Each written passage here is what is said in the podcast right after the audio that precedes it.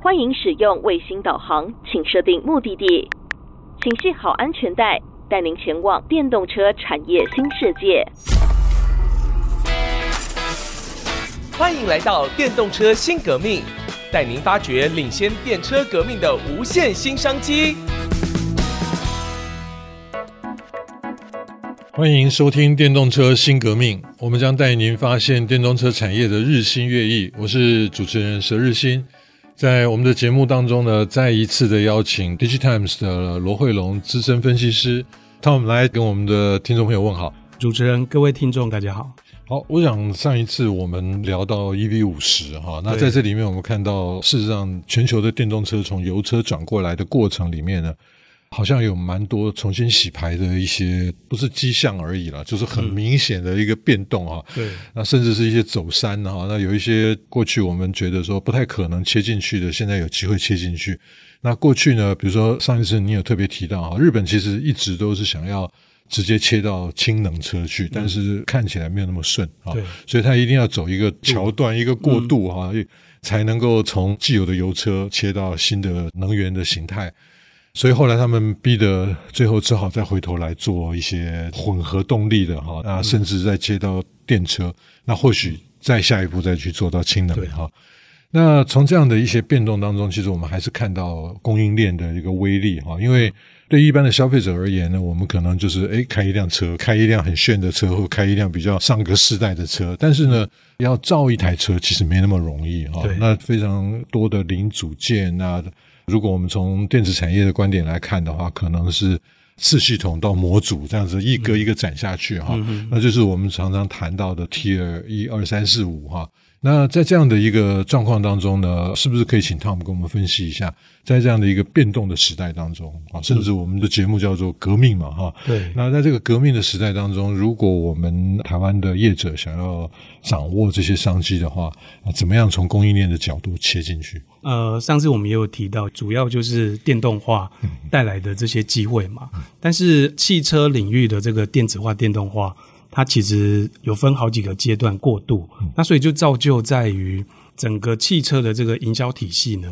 在欧洲国家或是包括日韩这些传统车企，还有在中国，还有现在台湾想要延展出来的机会呢，有一些比较不一样的地方。那以日韩还有欧美的车企来说呢，传统他们都是有 Tier 1在搭配汽车业者来做制造。那 Tier 1它的功能其实很强大，嗯、等于是说它做的，其实很多车子领域里面比较关键的东西，可能车厂都不一定能够掌握到，反而是这些 Tier 1去掌握到，所以他们之间的共生关系很明显。在日本特别明显，我们看的一些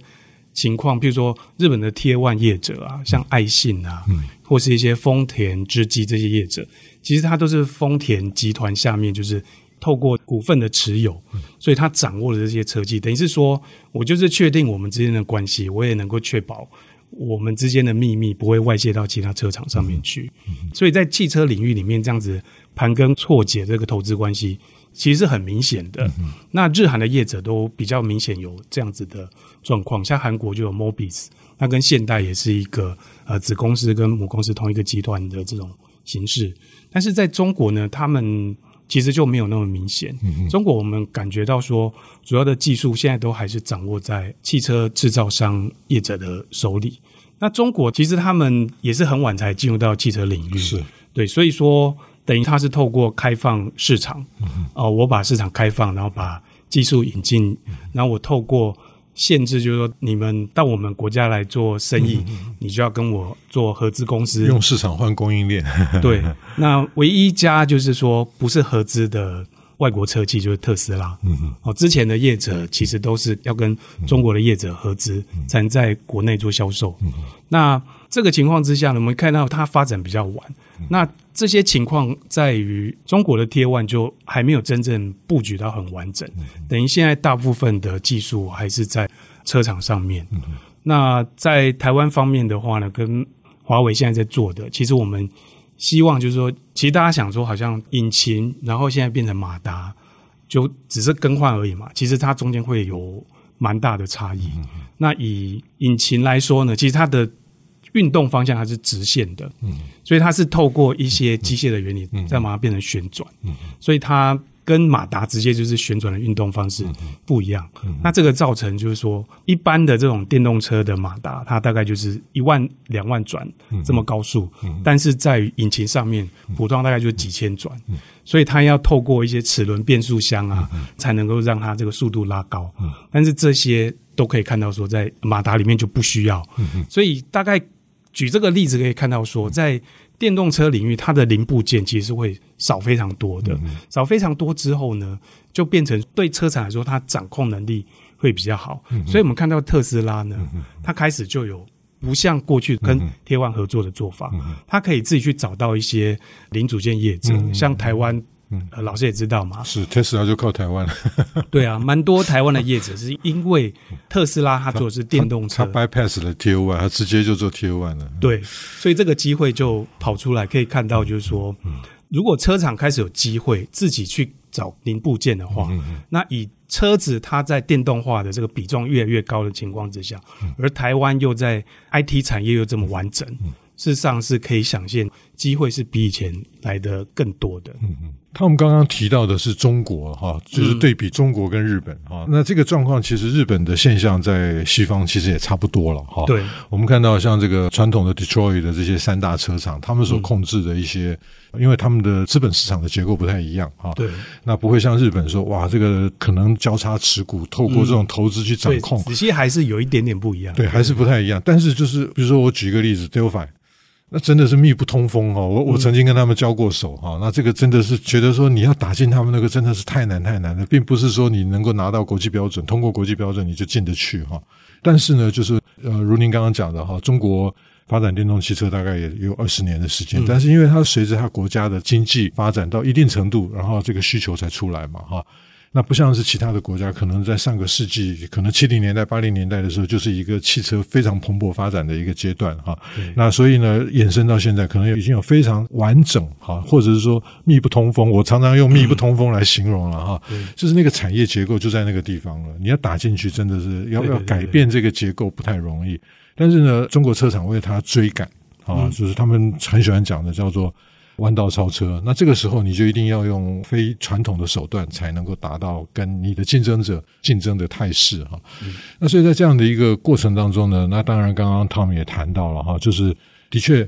如果说在一个比较松动的一个状况，或者是比如说像造车新势力这些哈，上一次您提到魏小李哈，对，或者像特斯拉。那他本来就不会照传统车厂这样的 sourcing strategy 来走，那很自然的他就会找说，哎，我现在要用什么，用什么，用什么。啊，那以前刚刚您提到引擎式的这个，现在都没有了嘛，哈。对。现在电动车前面大部分的车都是引擎是前置的嘛。对对对。你把引擎盖打开啊，怎么是空的哈？因为不不在那里啊。那所以呢，它直接就是在转动轴上面装马达啊。那所以。它就减少了很多里面的机构部件啊，那这里面当然就是在呃维修、在采购各方面的条件都跟过去的这个供应链不一样了哈。那所以在这样的一个发展当中，我们的确看到了一些机会点啊。那特别是你刚刚提到的电子产业哈，因为这里面相当程度是需要电控。那特别是呃，我记得何春盛董事哈，那他有在 Manufacturing Day 的那一个时候特别谈到说。台湾的电子产业呢，过去都是做弱电啊，未来可能要做强电。那这里面包含像上一次您提到 SiC 的晶片，因为这个车子的需求哈，您刚刚讲到这个可能是从低压变高压，高压变低压，好这样的一些转换的这些整流了的一些商机哈。那这个其实都对台湾来讲都是优势的地方哈。那我们呃先休息一下，稍后再继续回到电动车新革命，我们来请 Tom 来。剖析这里面我们台湾厂商的机会。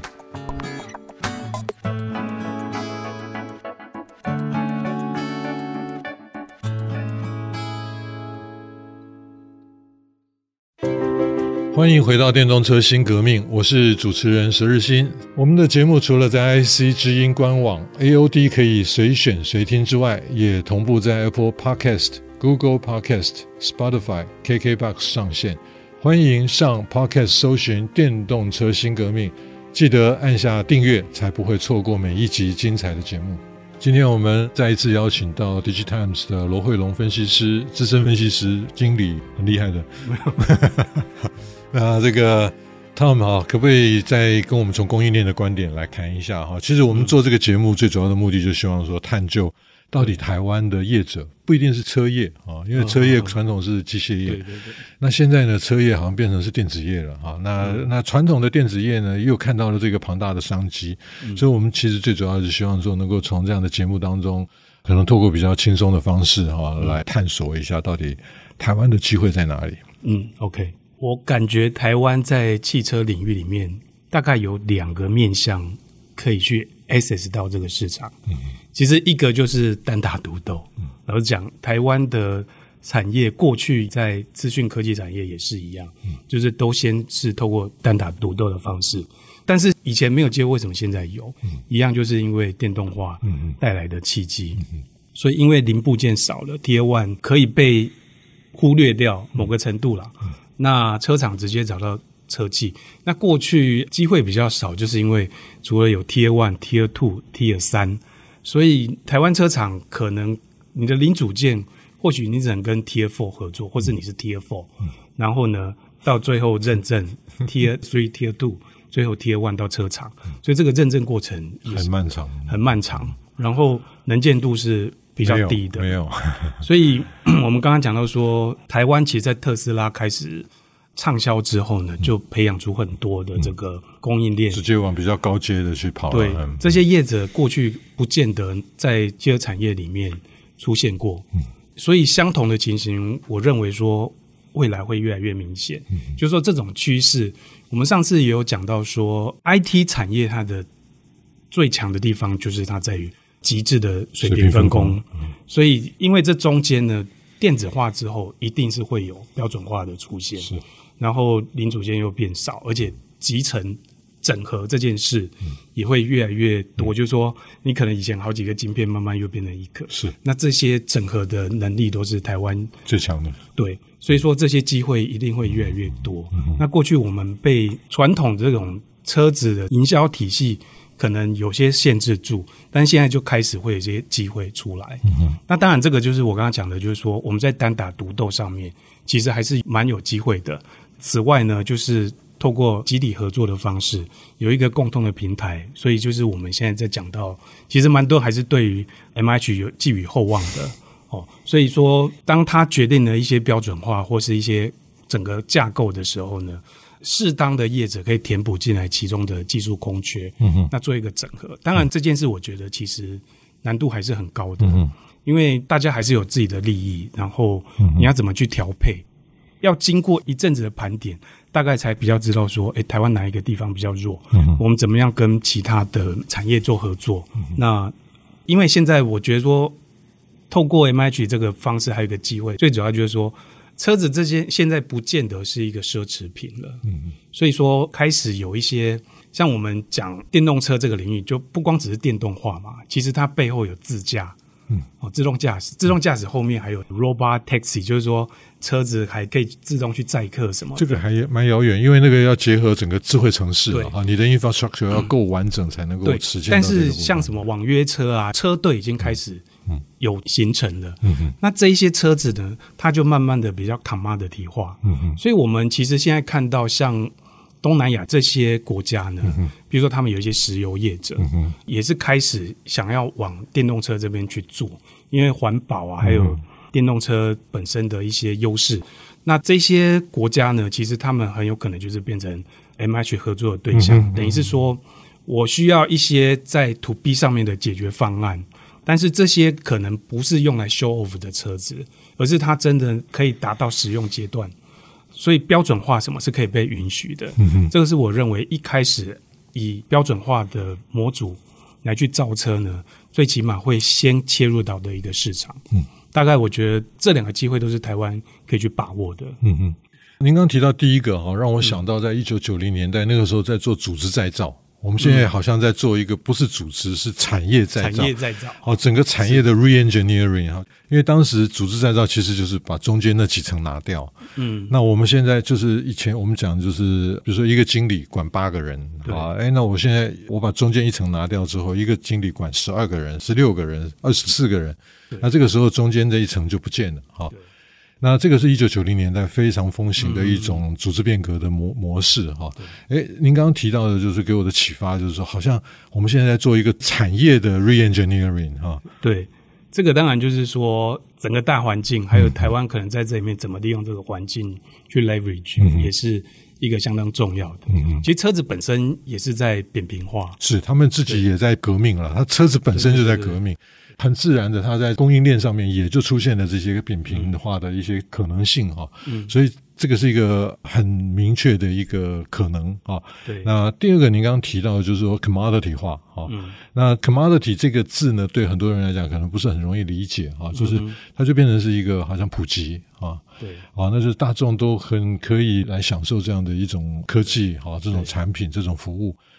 那特别您提到了，可能除了传统势力跟造车新势力，那另外还有一些其他的，比如说您刚刚提到，好像像这个鸿海的刘安伟董事长会跑到泰国去跟他们的集团谈这些合作，诶，就是我们觉得有点怪哈，那可是好像又很自然啊。对，那尤其是呃，如果我们从这个比较经济相对没有那么先进的国家当中，他们如果真的要超车的话，很有可能就是从这种。标准的平台上面，嗯，做低价的车，嗯、对对，哦，那它的整个 strategy 又跟像，比如说像 Tesla 啊这种遥不可及的、高不可攀的，啊、哦嗯，那比如说现在他们有一款 S 的那个 Play 的，哈、哦，可以输出这个马力可以到一千匹马力啊。那这个像 Lucid 他们有一个原型车，是也是一千匹马力。我们过去很难想象说，怎么可能会有这么怪兽？五六百匹已经吓死人了，哈、哦，对不对？有一个笑话嘛，哈，有一辆车超速被拦下来了，然后驾驶就跟警官说：“我开太快吗？”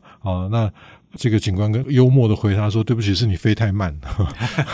那那这个其实我们过去的，除了你在德国以外，你很难去享受这种驾驭的快感了。嗯、说实在的，那一般的车在都市里面行驶，大概就是这样而已嘛。哈，你怎么可能去开到三百公里、四百公里一个小时？哈、嗯，但是当他们输出的功率这么强的时候，其实我们碰到很多很多新的机会。那所以最近我们看到功率半导体啦，或者说其他的一些台湾既有的优势，是不是能够？也在这样的一波当中，如果我们真的要 re-engineering 的话，嗯，我们是不是也摆脱过去 IDM 的那个模式？对啊，那我们也可以切进去，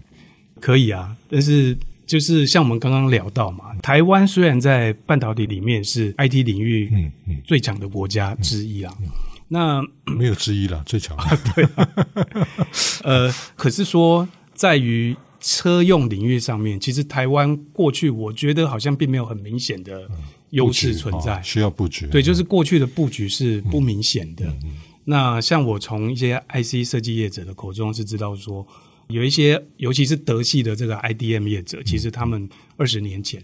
就开始像 NSP、Infineon 这些，就跟车厂紧密合作。那时候他们就抓住了汽车电子化这件事情的机会。这、嗯、高功率的这些，对，功率转换是他们已经耕耘很久。对，所以他们耕耘很久。但是台湾大部分都是在于。IT 领域、嗯、IT 里面其实蛮强调就是在弱电的阶段，嗯，对，所以我们做的这一些在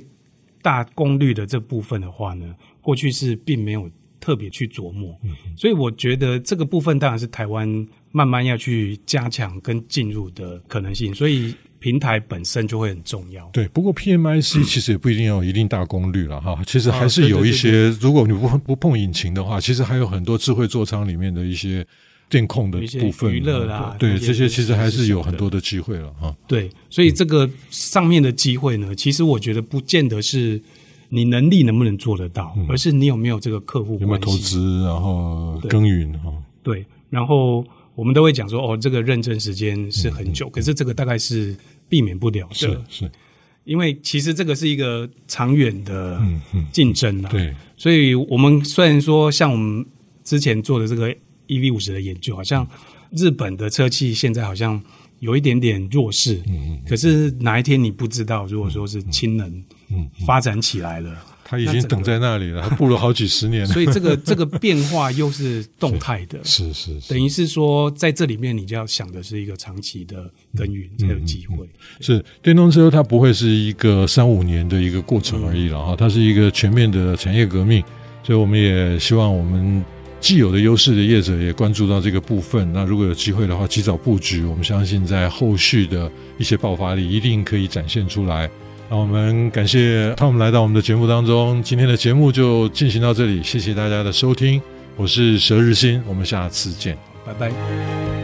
本节目由 DigiTimes 电子时报与 IC 之音联合制播。